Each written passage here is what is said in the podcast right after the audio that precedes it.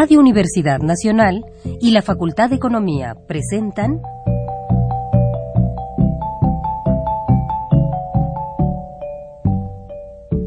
Los bienes terrenales.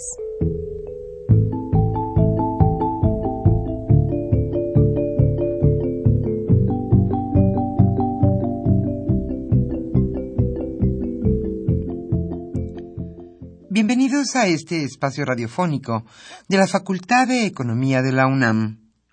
Como cada semana, estamos aquí con ustedes para reflexionar sobre un tema interesante relacionado con la economía, la política, la cultura y las cuestiones sociales. En nuestra mesa de análisis participan destacados especialistas, quienes nos acompañan hoy en este estudio y como siempre, le invitamos a participar en este programa a través de sus llamadas telefónicas. Para nosotros es un gusto saber que usted desde su casa, desde su oficina o en el lugar donde se encuentre, se interesa en el tema que tratamos. Nuestro número 5536 8989. Repito con mucho gusto. 5536 89 89.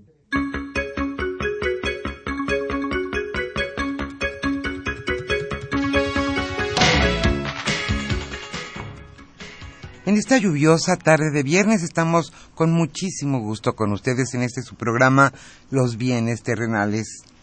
El tema que hoy abordaremos es sin duda importante e interesante dentro de la agenda nacional. Hoy hablaremos sobre Balance de la reforma laboral. Rafael Buendía García charlará en esta ocasión con dos especialistas en la materia. Se trata de Juan Delgado Reyes, catedrático de nuestra facultad, la Facultad de Economía de la UNAM, y es un gusto para nosotros que esté con nosotros también Humberto Arana Gómez. Él es catedrático de la Facultad de Derecho. ¿En qué consistió la reforma laboral? ¿Qué fue lo que se cambió? ¿Cuáles son los puntos álgidos de esta reforma laboral? ¿En qué nos afecta como trabajadores? Hoy ese es nuestro tema. Y estamos este viernes con ustedes Humberto Sánchez Castrejón en los controles técnicos y contestando sus llamadas telefónicas Pedro Rosales y Liliana Hernández. Como siempre, le invitamos a participar en este programa a través de sus llamadas telefónicas para que nos hagan comentarios y preguntas sobre el tema Balance de la Reforma Laboral. El libro que hoy estaremos obsequiando a los primeros radioescuchas que se comuniquen a los bienes terrenales se titula Crisis y Reformismo en México. Su autor, David Ibarra. Antes de iniciar nuestra mesa de análisis, le invitamos a escuchar la economía durante la semana.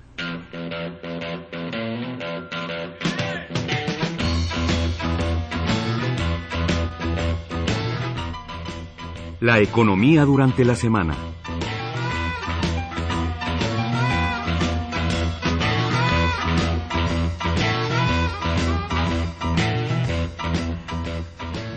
Baja el Banco de México la expectativa del PIB para este año 2014. La economía mexicana crecerá entre 2.3 y 3.3% durante 2014. Esto lo pronosticó el Banco de México. En su informe trimestral de inflación correspondiente al periodo enero-marzo, destacó que la nueva previsión significa una reducción con relación al pronóstico emitido en el informe previo, cuando se anticipó que el PIB crecería entre 3 y 4%. Agustín Carstens, gobernador del Banco de México, reconoció que el crecimiento económico en los primeros tres meses del año fue menor al esperado y por ello fue necesario modificar el rango esperado.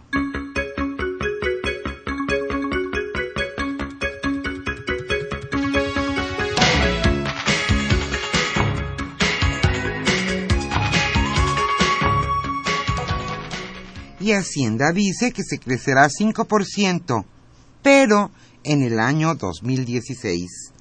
El secretario de Hacienda, Luis Videgaray, previó que el crecimiento económico que generarán las reformas estructurales se verá hasta el año 2016. Tenemos que ser objetivos, dijo, y tenemos que ser serios al analizar cuál será y cuándo ocurrirán estos efectos. No veremos el crecimiento en el próximo trimestre. Esto lo señaló Luis Videgaray.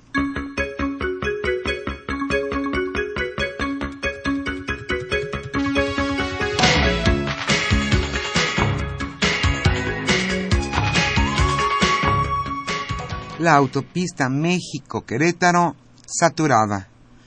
Por la autopista México-Querétaro circularon 29% más vehículos en 2013 de la capacidad para la que fue diseñada.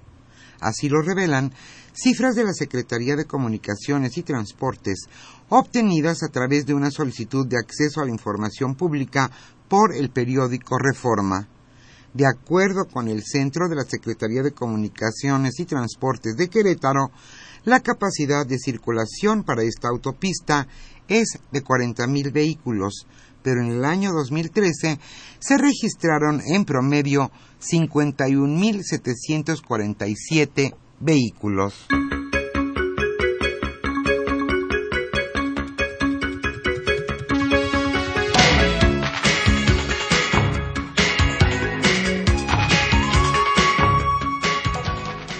México negocia con Estados Unidos topes al azúcar. El conflicto de la azúcar mexicana en Estados Unidos podría resolverse mediante topes. La Cámara Nacional de la Industria Azucarera y Alcoholera, perdón, aseguró que se trabaja en la negociación de un acuerdo que permita que los gobiernos de ambos países establezcan mínimos y máximos de exportación de azúcar por cada año.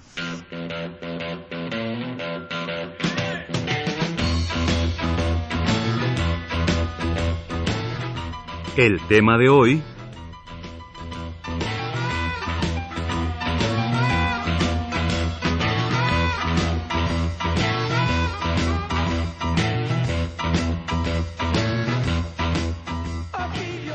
Como señalamos al inicio de este programa, el tema que hoy abordaremos en nuestra mesa de análisis es balance de la reforma laboral.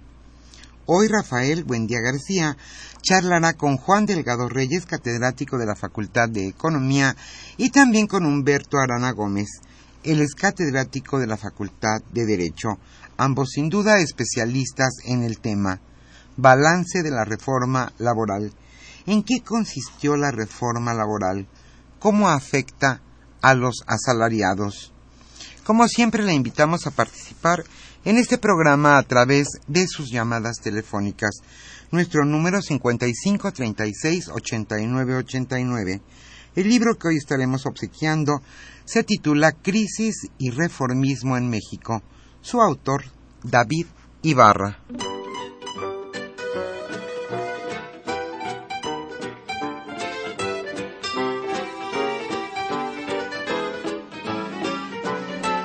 Usted que corre tras el éxito, ejecutivo de película, hombre agresivo y enérgico, con ambiciones políticas. A usted que es un hombre práctico y reside en un piso céntrico, regando flores de plástico y pendiente del teléfono a usted que sabe de números y consta en más de una nómina, que ya es todo un energúmeno con una posición sólida. No le gustaría no ir mañana a trabajar y no pedirle a nadie excusa para jugar al juego que mejor juega y que más le gusta. No le gustaría ser capaz de renunciar a todas sus pertenencias y ganar la libertad y el tiempo que pierde en defenderlas. No le gustaría dejar de mandar al prójimo para exigir que nadie le mande lo más mínimo. No le gustaría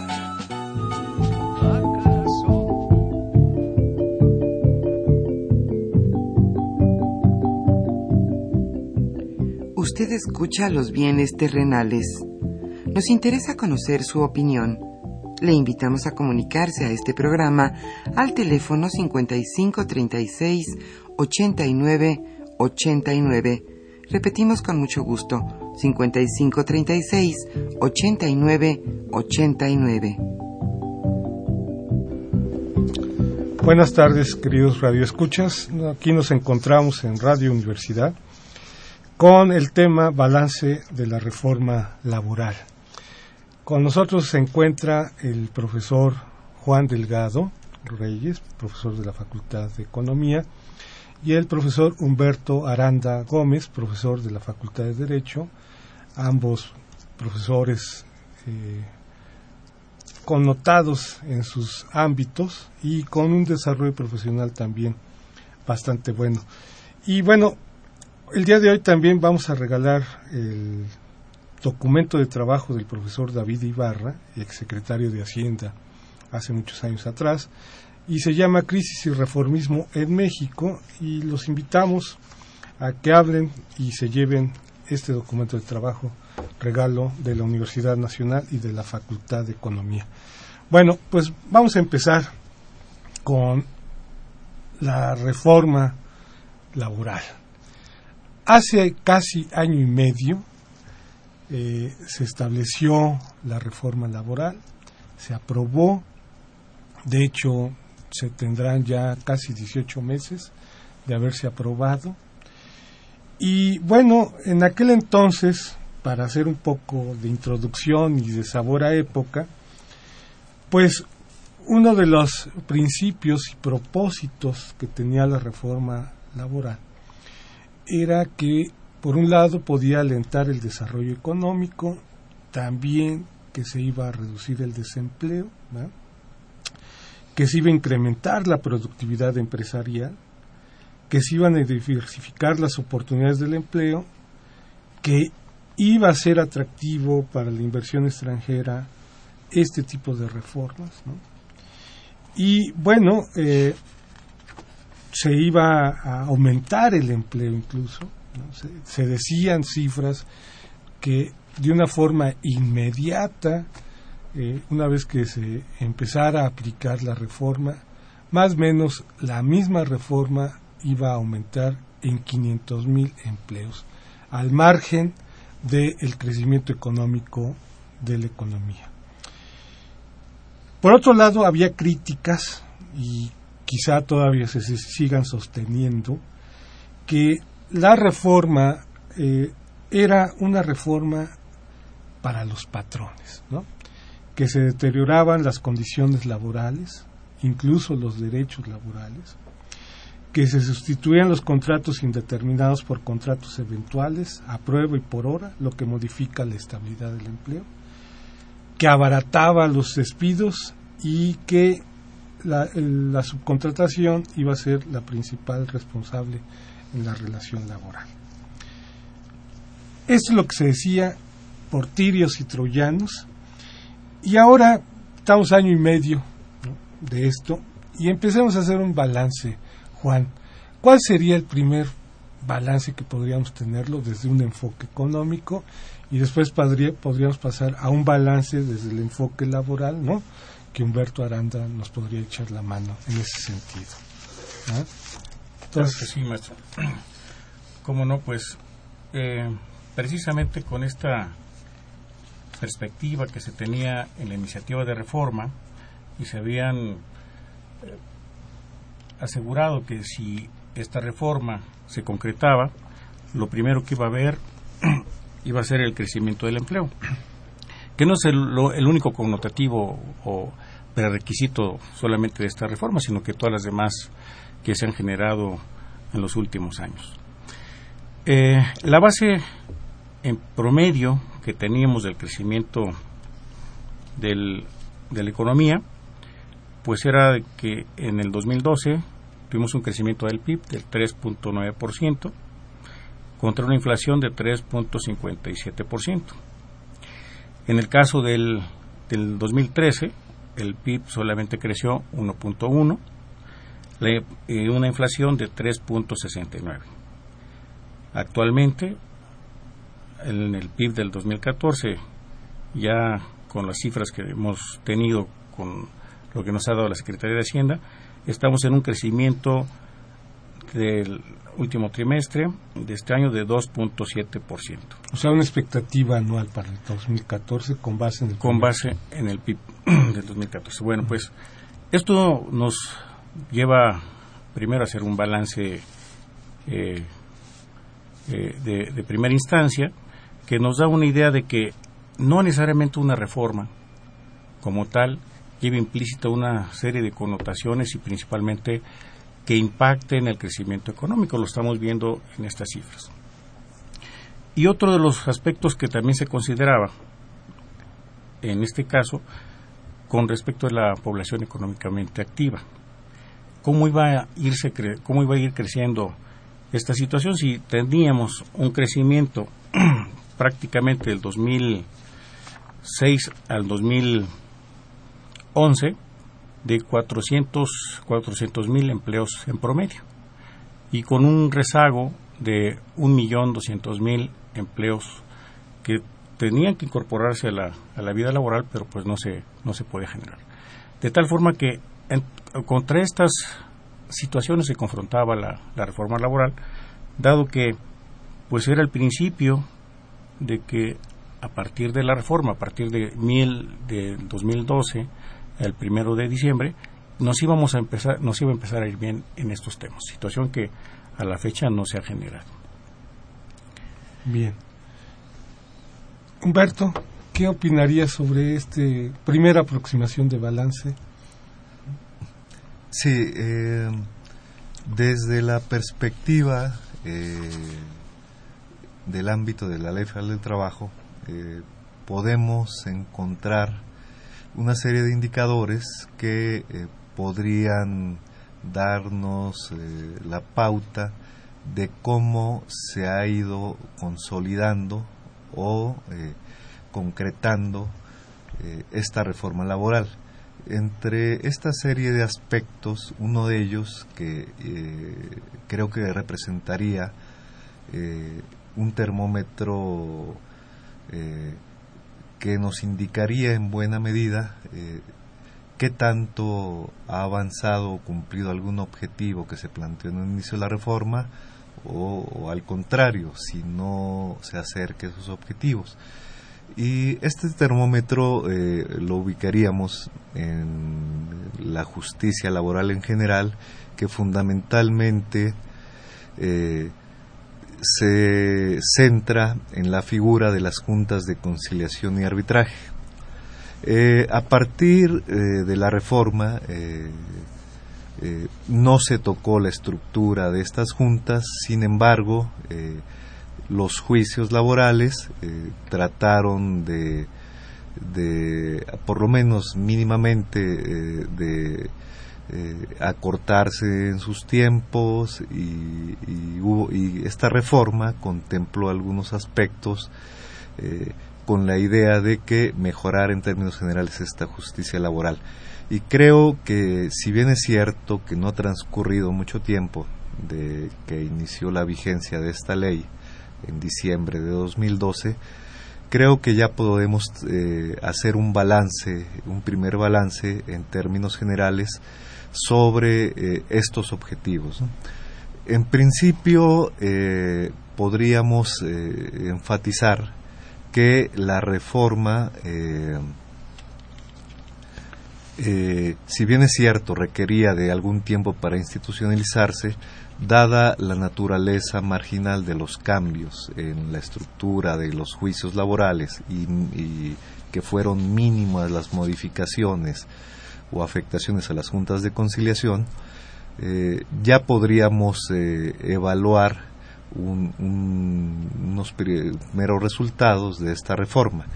Y eh, voy a mencionar algunos indicadores que creo que nos ayudarían ah, en este sentido. ¿no? precisamente.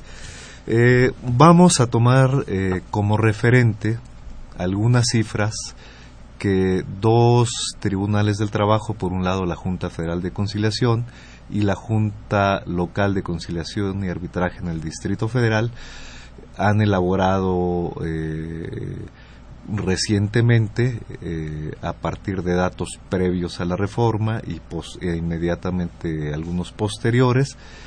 Y eh, esta información se encuentra en los informes que anualmente estos tribunales publican. para comenzar, vamos a tomar como referente a la Junta Federal eh, en principio, eh, se habla, por ejemplo, en el anexo estadístico del informe que hizo el presidente de la Junta Federal para el periodo de eh, octubre de 2012 a octubre del 2013, que en ese lapso, durante 2012, concluyó este tribunal un número de juicios de alrededor de 9.200, 9.213 para ser precisos, en tanto que en el periodo equivalente que concluyó a octubre del 2013, disminuyó el número de asuntos concluidos a 7.873. A ver, detente ahí, Humberto. ¿Qué quiere decir? Que estos juicios atendidos con la misma estructura laboral, la misma estructura administrativa de las juntas de conciliación, eh, no atendieron los mismos o, por qué esa disminución? Bueno, eh, eh, habría que precisar que no, no se percibe que se haya modificado sustancialmente la estructura de las juntas de conciliación y arbitraje. Esto en cuanto al número del personal con el que eh, atiende estos juicios, ni tampoco las estructuras de las mismas juntas. Eh, esto se traduciría que eh, exactamente con los mismos recursos, tal vez el mismo número de recursos humanos, se concluyó un menor número de juicios. Es lo que nos indicaría este dato en particular. Porque se decía que ahora los juicios iban a durar hasta un año, ¿no? En su resolución, y si se pasaban del año, se tenía. ¿Y antes cuántos duran promedio las resoluciones, Juan? Bueno, pues había una variación dependiendo de la naturaleza del juicio y de los, del proceso y de las pruebas aportadas. Podría variar de tres años hasta doce años, dependiendo de las cargas de trabajo. Antes de la reforma. Antes de las reformas. Ahora con las reformas eso se acota y precisamente tiene que ver con eh, que con independencia de que el salario, los salarios caídos se reducen a prácticamente 12 meses, y solamente el 2% sobre 18 meses respecto del salario mensual, pues bueno, ya no corre prisa el patrón para darle seguimiento a los juicios, que antes debería de haber sido así porque a ellos les correspondía la carga eh, del crecimiento del, de los salarios caídos. De tal manera que pues ahora se reduciría sustancialmente un juicio laboral y se había pensado en la iniciativa que esto duraría en promedio alrededor de un año. Por eventuales casos, si el eh, juicio laboral tuviera que crecer, en consecuencia, pues iba, se cortarían los salarios caídos a 12 meses y solamente se implementaría un 2% adicional, pero también acotado a un número de meses. Humberto, entonces esta sería una explicación de por qué se solucionan ahora menos casos que antes. Eh, ¿O habría otras explicaciones de por qué eh, hay menos resoluciones? Eh, creo que se debe a cuestiones de coyuntura en general en los tribunales. Tiene que ver mucho el cambio de administración. Si bien es cierto que las juntas son tribunales, sufren de, la misma problemática que hay en general en la administración pública en cada sexenio, y, es, y este tipo de cuestiones inciden en la impartición de la justicia laboral, creo que sería otro de los factores. Lo que yo resaltaría es que ah, la reforma a la Ley Federal del Trabajo, hasta este momento, no ha implicado mejoras en la impartición de justicia. Voy a mencionar otros datos muy generales eh, que creo que podrían ejemplificarnos más la situación. Por ejemplo, volviendo al mismo caso de la Junta Federal de Conciliación y Arbitraje, a partir de números de la misma Junta, se puede sostener que eh, en de, eh, del periodo de 2012 a 2013 disminuyó el número de juicios o asuntos conciliados mm, sustantivamente. En 2012 o por menos octubre del 2012 fueron 23.722 octubre del 2013 19.294 eh, el aspecto cualitativo de sus sentencias, de sus resoluciones, es decir, de esos laudos, también disminuyó de tal manera que eh, hasta octubre del 2012 eh, se hablaba de eh, que un indicador creado en la misma junta, el índice de calidad de sus laudos era del 79.6%, en el siguiente periodo que concluyó octubre de 2013 disminuyó este índice al 7.4%.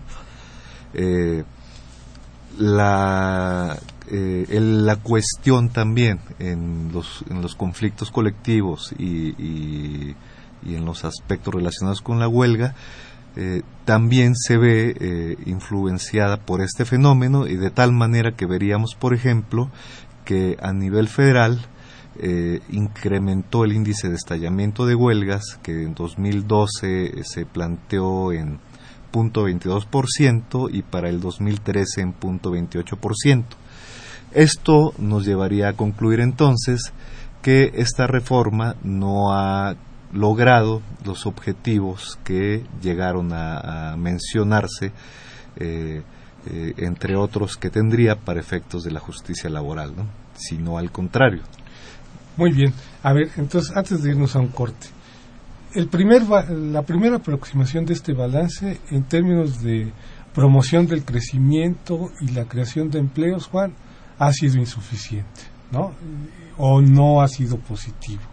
Esa sería la primera aproximación. Claro. Y en cuanto a la importación de justicia y, y eficiencia administrativa de, de, lo, de los casos, también hay déficit, vamos, ¿no? Entonces, la reforma laboral en cuanto a la impartición de justicia y en cuanto a la promoción del crecimiento y del empleo, no logramos tener algo positivo en este balance. ¿Cuál sería un, una segunda aproximación en términos económicos, Juan? Así corto para irnos al corte y demos paso a Humberto también. Claro, pues eh, aun cuando el Instituto Mexicano de Seguro Social nos da algunas proyecciones y que tiene que ver con algunos crecimientos eh, de registro del índice del 2012 hasta el 2014, pues no han sido sustanciales, ¿verdad? Porque estamos hablando de un registro total de los que son trabajos permanentes de 15 mil 15 millones, 15 millones 856 mil 137 para, eso para el caso del 2012. Para el 2013 tenemos 16 millones 404 mil 302 y en lo que va de este año este, tenemos un registro de 16 millones 546 044 esto en esa parte sin que estemos todavía referenciándonos a los que a los no asalariados a los aquellos que están en la economía informal y que bueno pues representan el 60% aproximadamente de la población económicamente activa. Eh, vamos a un corte y ahorita regresamos, ¿no? Gracias.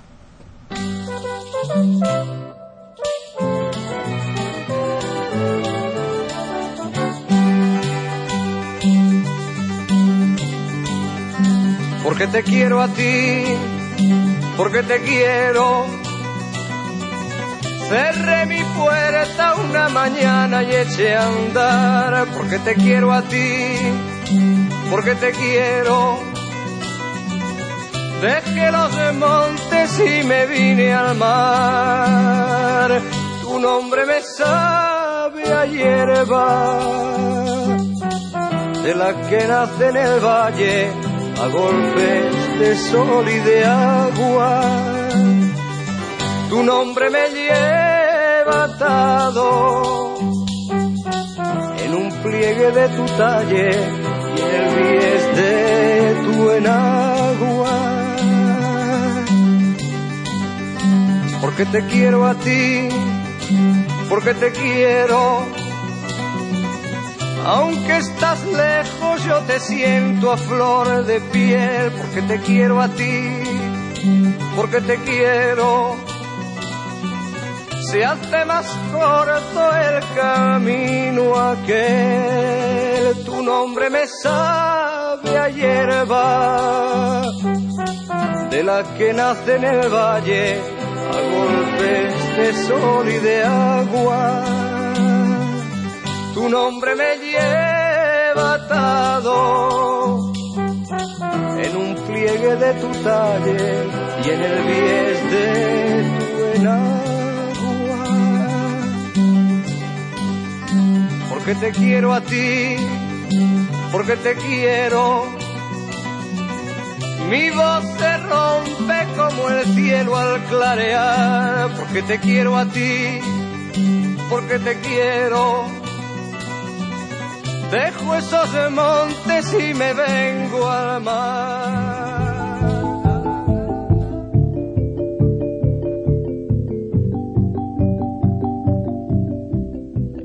Usted escucha los bienes terrenales. Nos interesa conocer su opinión. Le invitamos a comunicarse a este programa al teléfono 5536 89 89. Repetimos con mucho gusto 5536 89 89. muchas gracias. Estamos de regreso aquí en el programa Los bienes terrenales con el tema balance de la reforma laboral a un año y medio de su instrumentación, de su aprobación. Y bueno, antes de iniciar quisiéramos este, decir que la música que estamos introduciendo el día de hoy en el programa es de Joan Manuel Serrat y precisamente la pieza se llama Porque te quiero. ¿no?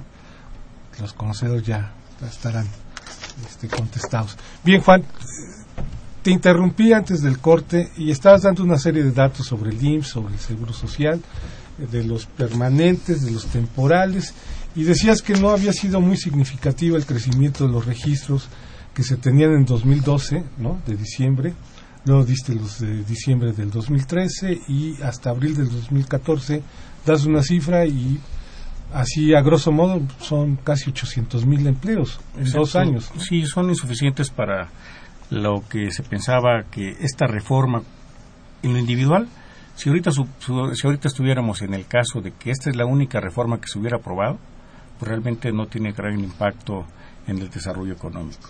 Y por lo tanto tampoco como se propuso en la iniciativa de reformas, iba a traer mucha inversión eh, a México, porque pues iba, además de abaratarle los costos al, a los empresarios, pues eh, prácticamente es un premio para los efectos del despido. Bueno, en fin, tiene una serie de connotaciones jurídicas, pero me referiré solamente a los aspectos económicos.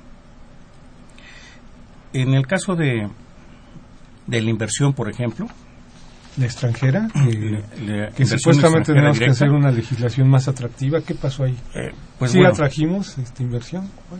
Pues eh, aquí hay un dato muy importante porque en el año de, del 2012 se registró se registraron 12 mil millones 659 millones de dólares de millones de dólares pero en el para el caso del 2013 pues hay un repunte porque registramos 35.188.4 millones de dólares. Eso, pues, parecería ver que sí nos da, nos, nos permite observar que efectivamente hubo un crecimiento en la... Casi del doble, ¿no? Casi el doble, de, de la inversión extranjera directa, pero pues esto tiene una explicación, porque precisamente en el septiembre del 2013 se observa que este crecimiento se debe a que se hizo eh, ¿Una la compra de venta, activos? La, la- la compra de activos la venta del grupo modelo. Esto implicó, pues, prácticamente que 13.249 millones de dólares, pues, ingresaran de acuerdo con el reporte de la propia Secretaría de Hacienda. ¿Qué implicó? Pues que de alguna forma hubo mayor crecimiento en el 2012. Es decir, la reforma como tal no impactó A finalmente ah, como propósito de la reforma laboral para que se atrajera la inversión extranjera directa. Y en el caso de lo que va del año, solamente se reportan eh, alrededor de 5 mil eh, millones de 5 mil millones. de 5 dólares. mil millones de dólares. Muy bien. Entonces, aunado a que eh, con estas cifras pues nos permite ya observar con claridad aislada la reforma laboral con respecto a las demás reformas, sin que esto implicara que, que si las demás van a, a ayudar para que en un largo plazo hubiera mayor crecimiento, cuando menos en este primer balance, no se observa a la fecha que la reforma laboral tenga un repunte en el crecimiento, tenga un repunte en los empleos, tenga un repunte o mayor crecimiento en la inversión. Muy bien. Humberto, ¿qué más datos nos podrías dar sobre la administración de la justicia laboral, ¿no? Claro. Una vez que la reforma está instrumentada. Eh, otros datos muy significativos y que nos dimensionan adecuadamente eh, en la magnitud del problema estarían, por ejemplo, en eh, el universo de juicios que atienden algunas de las juntas de conciliación y arbitraje. Tomemos como referente de nueva cuenta la Junta Federal de Conciliación y Arbitraje. Octubre del 2013 eh, tenía un universo de juicios eh, arriba de los 390 mil. Otro caso, el de la Junta Local de Conciliación y Arbitraje en el Distrito Federal, eh, en el 2012, eh, tenía un total de juicios por arriba de los 80 mil, para el año de 2013 se acercó a los 90 mil y eh, ante esas dimensiones de, la tarea de estos dos tribunales para enfrentar su cometido, eh, la Junta Federal de Conciliación y Arbitraje durante el 2013 eh, recibió un presupuesto o le fue aprobado un presupuesto de 854 millones de pesos ejerció de esta cantidad únicamente 842 millones en este año en el 2014 O sea, hu- hubo un subejercicio. Hubo un subejercicio precisamente durante 2013. Eh, en el año del 2014 el presupuesto aprobado eh, se incrementó a 913 millones de pesos. Hasta el primer trimestre de este año eh, se habían ejercido 192 millones de pesos.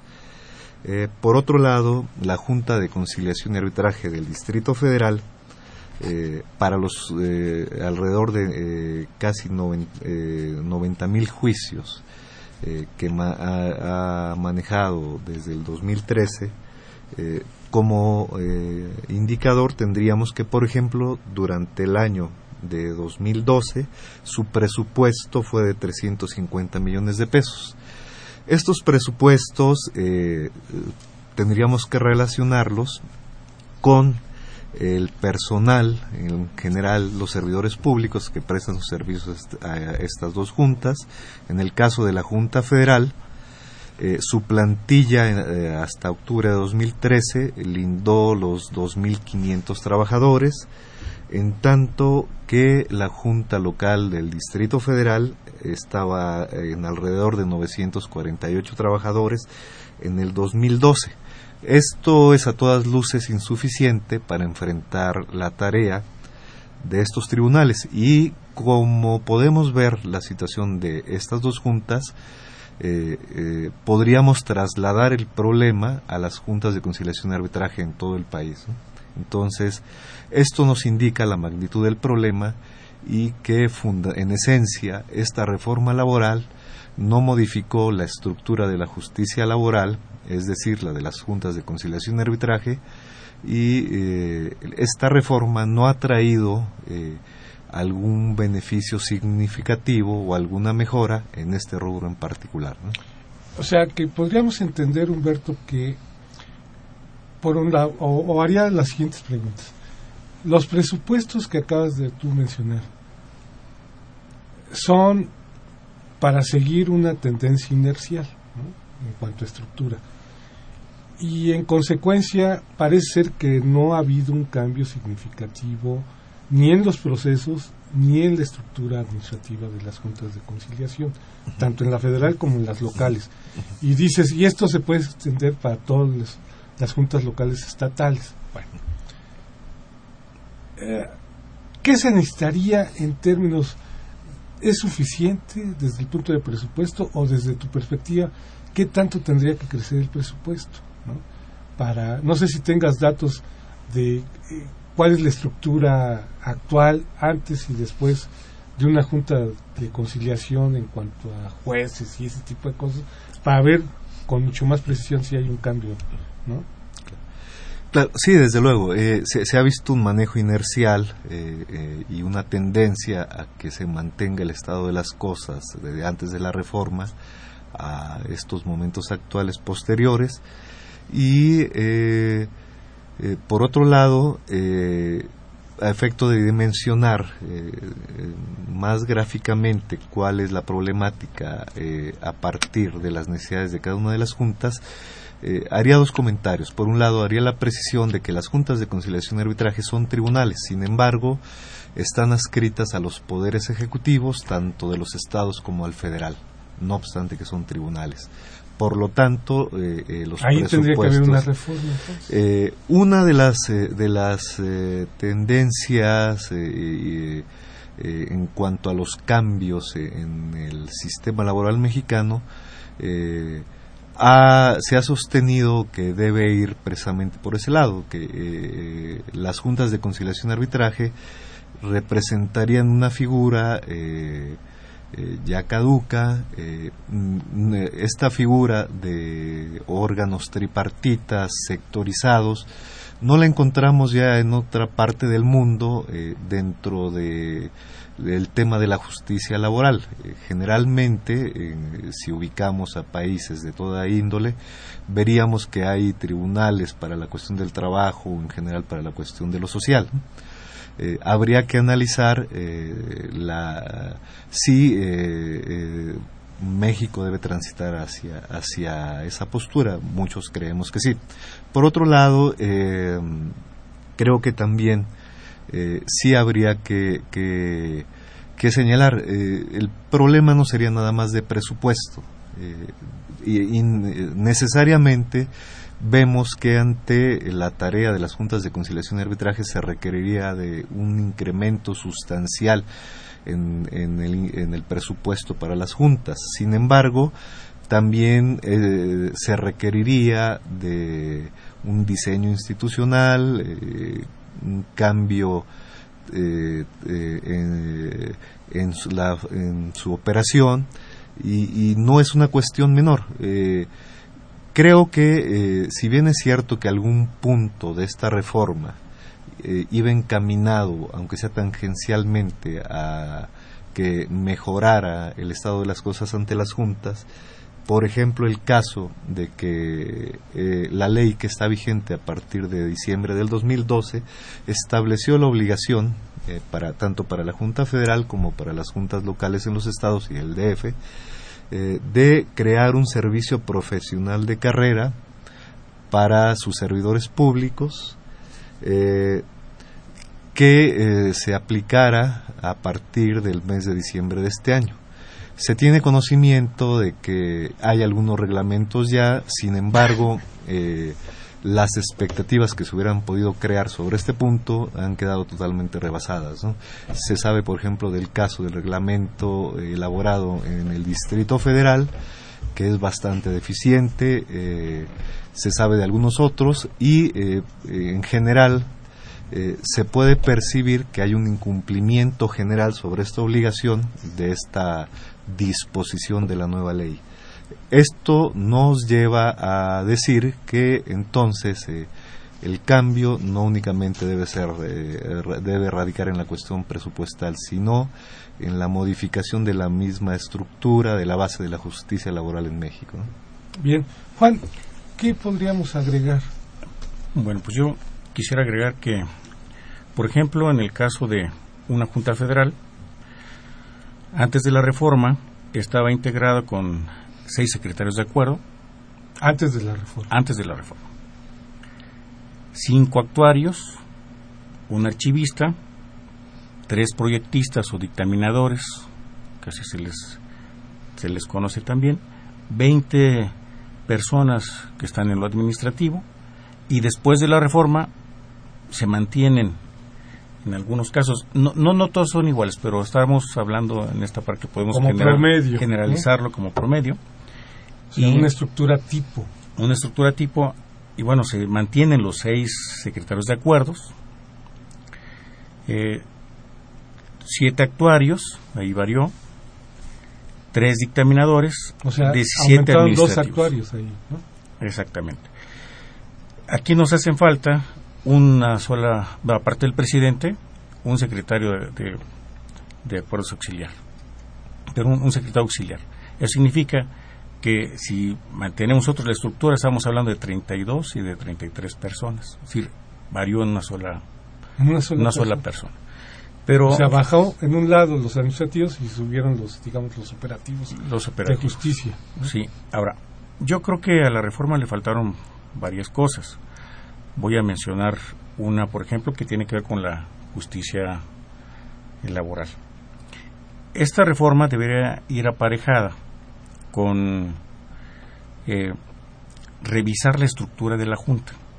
Y revisar esta parte se ha dado mucho a la connotación de las autonomías a, otros, a otras instituciones y en el caso de la Junta que ha sido ancestralmente desde 1929 prácticamente que ha, ha estado impartiendo la justicia laboral, no se ha ocupado, sino que depende administrativamente y presupuestalmente de la Secretaría del Trabajo. Esto la limita, porque alguien que no tiene que ver con la justicia laboral, sino que más bien con la política, la limita en su actuar y por lo tanto la restringe en su proceder, acotándolas de la perspectiva administrativa y acotándolas de la cuestión eh, presupuestaria y desde luego desconociendo internamente qué es lo que se requiere para atender el número de lo que estaba diciendo Humberto, de las demandas en rezago y de las demandas nuevas. Y bueno, pues ante una situación de calidad, porque resulta que con este con esta premura al, abogado ahí se le se le reconoce por el número de dictámenes que haga, no por la calidad del, de los dictámenes que tenga que salir. Por lo tanto, se le traslada al juzgado superior, que es al, a los tribunales federales, en este caso a los colegiados en materia de trabajo, que son los que están resintiendo el problema porque están creciendo en la atención de los asuntos que tienen que ver con los amparos. Muy bien, vamos a hacer un corte para irnos a las preguntas de nuestros radioescuchas y regresamos en un momento.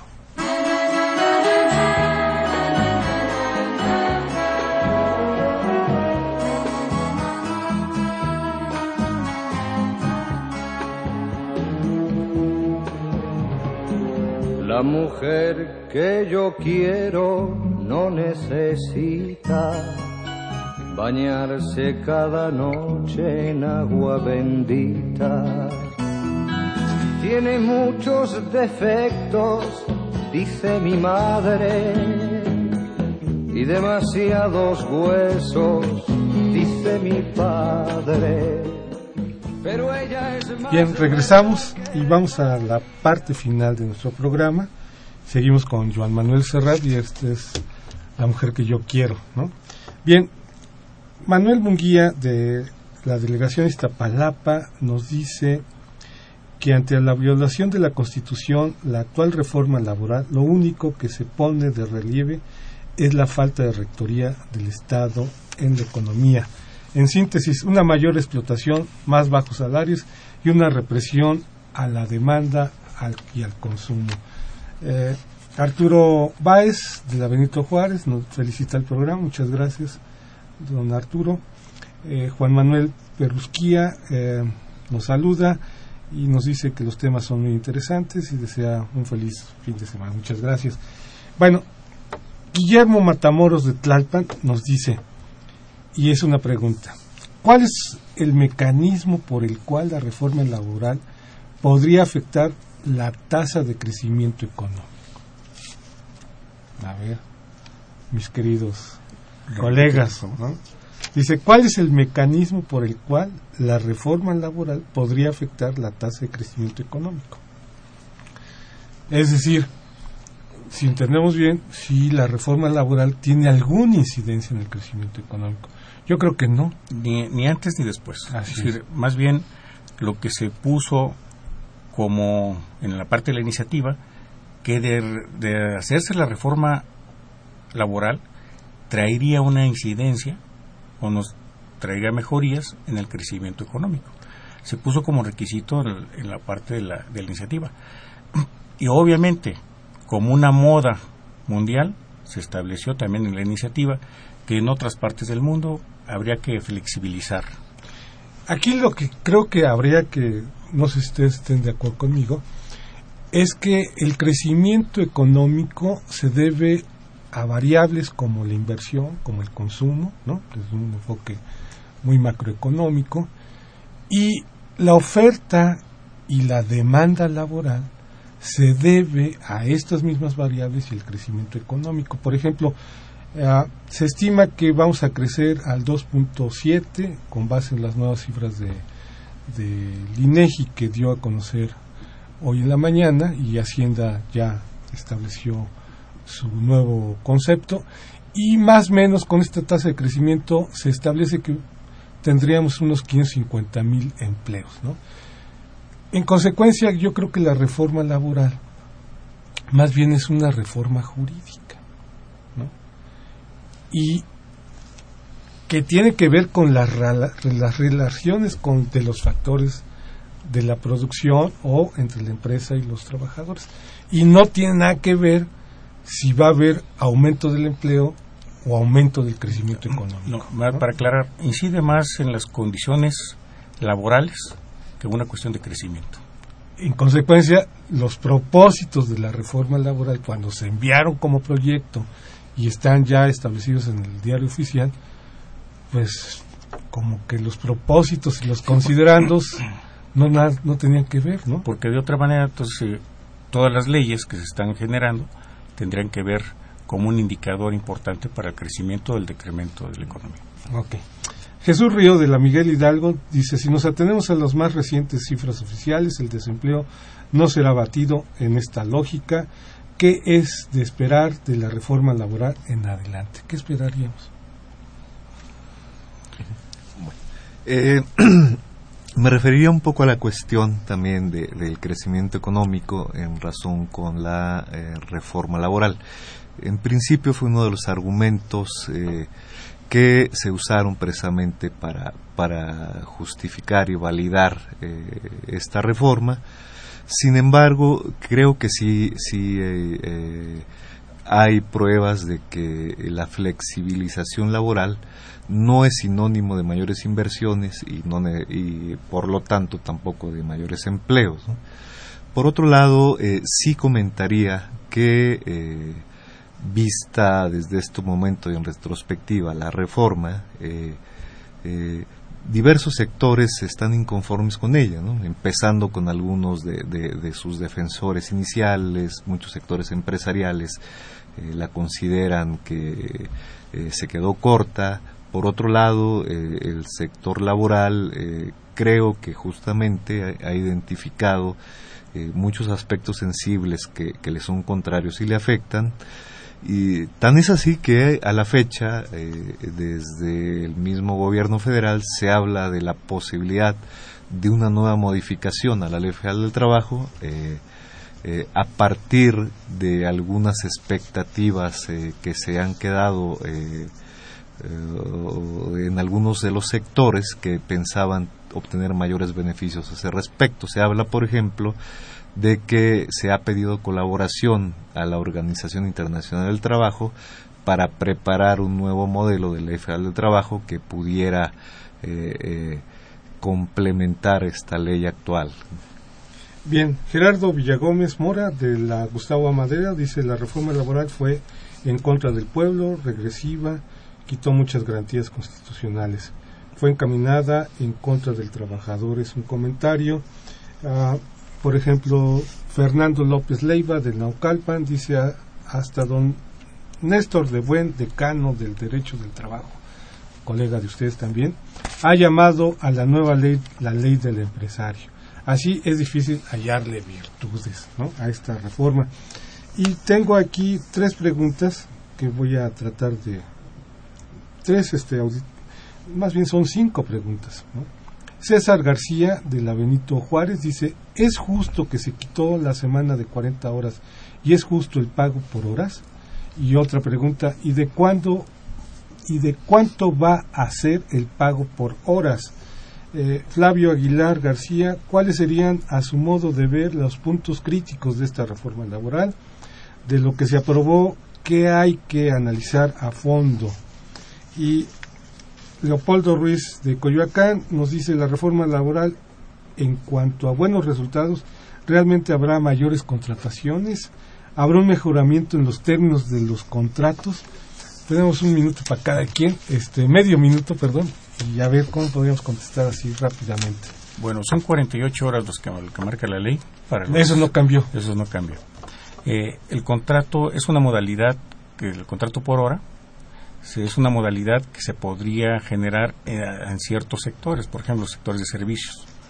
Ahora los hoteleros, la restaurantera. Exactamente, ahora, esa parte pues tiene que regularse y tiene que estar registrados en el IMSS y bueno, pues es muy complicado llevar a cabo este, hasta cierto punto esa consideración, pero en ciertos sectores de servicios sí. Eh, los, los ya se venía dando. Era una modalidad que ya lo hacían los empresarios extra legalmente. Y, lo que existían eran los contratos determinados y los contratos indeterminados. Y dentro de eso los contratos, los mal llamados eventuales, que tienen que ver por hora y por obra determinada. Ya estaba regulado, solamente que aquí se reduce a un punto específico para los efectos de los servicios. Eh, medio minuto, Haría referencia únicamente a los aspectos fundamentales de la ley que creo que, resultaron más lesivos. En principio, eh, se abarataron los despidos, eh, se flexibilizó la contratación y en términos generales creo que fue una reforma poco pensada, muy descuidada. Tan es así que vamos a poner un solo ejemplo. Eh, la Ley Federal del Trabajo ya permite una jornada mayor de 48 horas para el caso de las trabajadoras domésticas. Creo que es algo totalmente inconstitucional y que eh, nos daría la verdadera dimensión de cómo se dio el proceso de la reforma. Muy bien. Bueno, pues no nos queda más que despedirnos, invitarlos para el próximo viernes, otra vez aquí en nuestra cita de los bienes terrenales. Y les agradezco, Humberto, tu participación, Juan, también. Gracias a ustedes dos por este tema. Muchas gracias. Muchas gracias.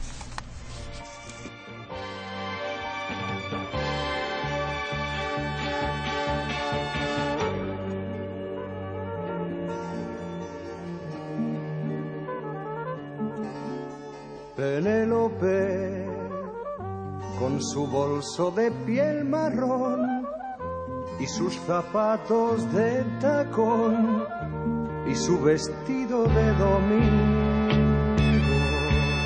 Penélope se sienta en un banco en el andén y espera que llegue el... Agradecemos su atención y participación en este programa a través de sus llamadas telefónicas y la invitamos la próxima semana a la misma hora en otro programa más de los bienes terrenales. La coordinación general fue de Carlos Javier Cabrera Adame. La coordinación académica de Aníbal Gutiérrez, Roberto Cabral, Alejandro Pérez Pascual, Rubén Antonio Miguel y Leonardo Lomelí Vanegas. En los controles técnicos, nuestros compañeros Miguel Ángel Ferrini y Agustín Mulia. Y en la voz y producción, su amiga Irma Espinosa, quien se despide de ustedes y le desea un agradable fin de semana.